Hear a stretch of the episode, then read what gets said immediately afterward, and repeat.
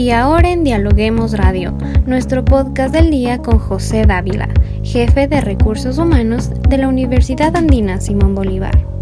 ¿Qué es y cómo funciona el trabajo híbrido? El retorno progresivo al trabajo presencial arrancó este 1 de julio. Sin embargo, la pandemia del COVID-19 creó nuevas maneras de trabajar. Las empresas se han esforzado por replantearse lo que significa tener un espacio de trabajo y las prioridades de los empleados han evolucionado desde el año pasado. Soy Gabriela Barreiros y estamos aquí para hablar de todos los temas con los académicos de las universidades más importantes del país. Bienvenido José, muchas gracias por acompañarnos en este espacio de podcast. Muchas gracias Gabriela, un saludo a todos. José, en esta época de pandemia tuvimos que adaptarnos al teletrabajo para poder continuar con la, con la activación laboral. Cuéntenos qué es el modelo de espacio de trabajo híbrido. A ver, el espacio de trabajo híbrido, o le podríamos llamar combinado también, eh, es el trabajo, el teletrabajo, sí, que se lo viene ya trabajando desde hace algún tiempo atrás, pero a raíz de la pandemia, pues eh, nos tocó obligatoriamente adoptar esta modalidad, que es básicamente trabajar desde casa, porque el teletrabajo tiene otras condiciones, no es lo mismo las condiciones que tenemos ahora, que es el trabajo en casa.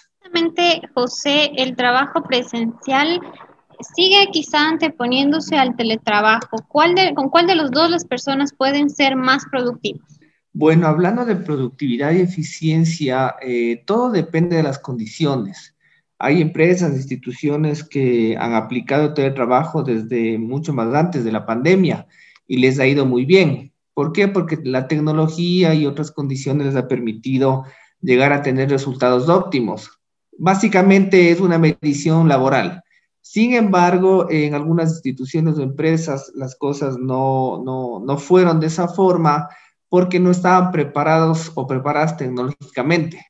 ¿sí? Entonces les tocó adaptar en el caso de computadoras, en el caso ergonómico y algunas otras cosas más. Pero para medir la eficiencia, ya cada una de las instituciones o empresas tendría que medir si es que es mejor seguir en teletrabajo o presencial.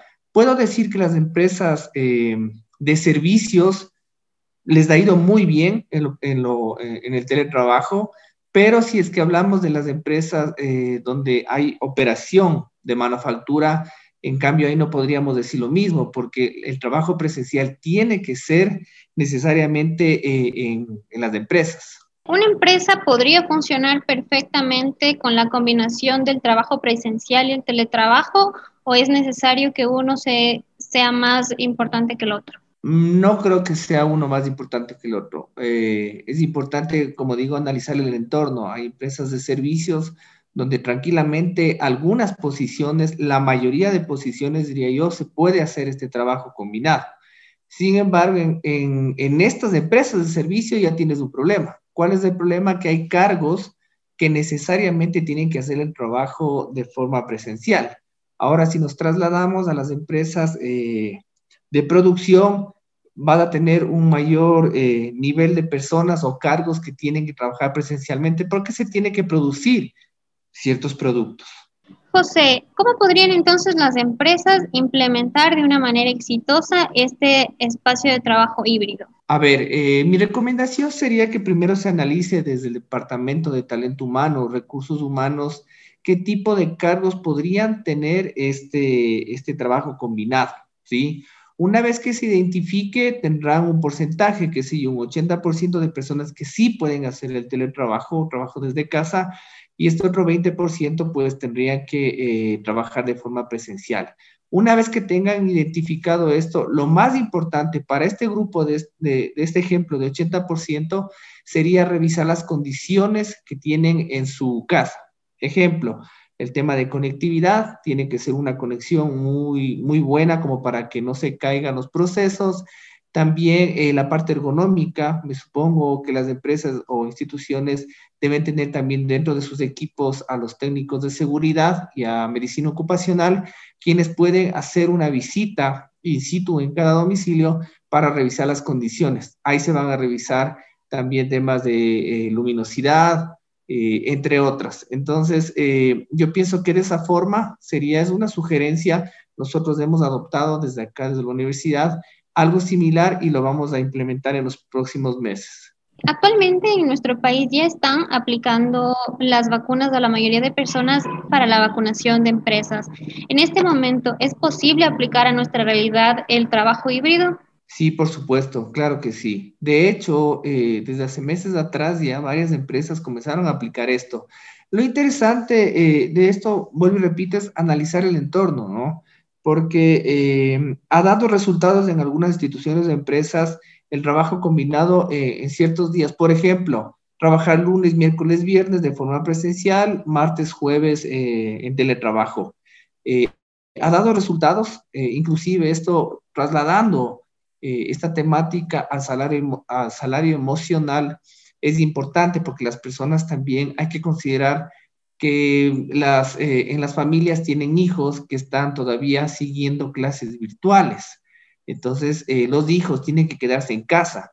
Si es que las personas se les obliga ya a regresar o retornar obligatoriamente a, las empresas, va a existir este inconveniente. Pero sí, por supuesto que, aquí hay cómo hacerlo. ¿Cuáles serían las ventajas y las desventajas de, esta forma de trabajo híbrido para las empresas?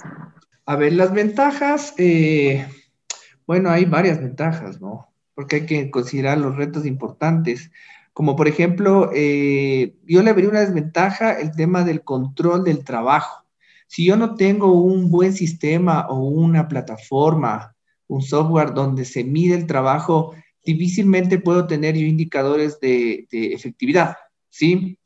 Eh, igual de desempeño. Ahora, esto tendríamos que trasladarlo ya al, al liderazgo. Es decir, si yo tengo un equipo de trabajo, yo tengo que saber cómo medir tiempos, cómo medir indicadores, ¿sí? Pero de todas maneras hay empresas donde sí es importante el control del tiempo, es decir, que se trabaje las ocho horas. Hay otras empresas o instituciones, en cambio, que se mide eh, el desempeño de diferente forma, no por un tema de control de horario, sino más por responsabilidad.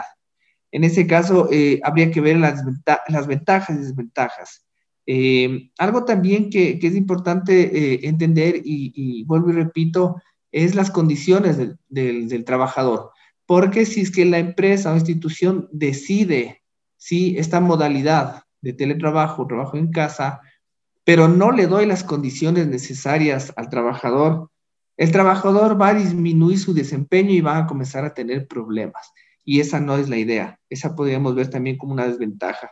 Ahora, a nivel eh, de salario emocional, como antes, antes de la pandemia se comentaba esto en la teoría, esto es muy importante porque permite también tener una cierta flexibilidad entre lo laboral, lo familiar y lo social.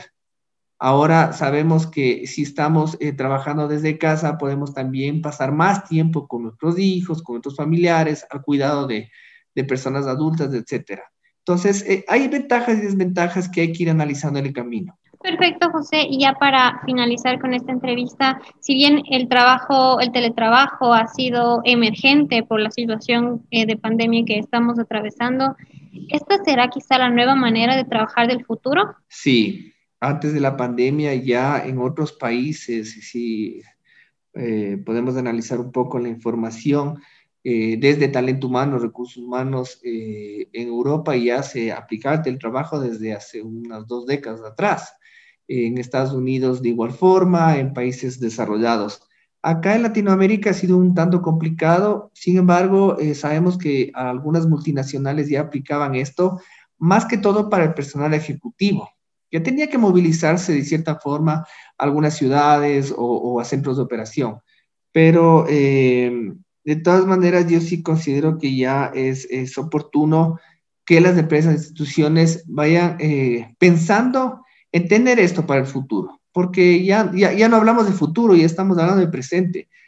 estas modalidades, pues, y hay que aplicarlas, las estamos aplicando. Lo que sí es revisar las condiciones de los trabajadores y también que las empresas entiendan un poco cómo son, eh, cómo es el contexto de cada uno de ellos. Perfecto, José. Muchísimas gracias por acompañarnos en este espacio de Dialoguemos y hablarnos más respecto a este tema tan interesante en este momento. Muchísimas gracias, Gabriela, con mucho gusto. Y muchas gracias amigos por escucharnos. No se olviden de seguirnos en nuestras redes sociales, Facebook, Twitter e Instagram como Dialoguemos Info y visitar nuestra página web www.dialoguemos.es. Conmigo, hasta la próxima.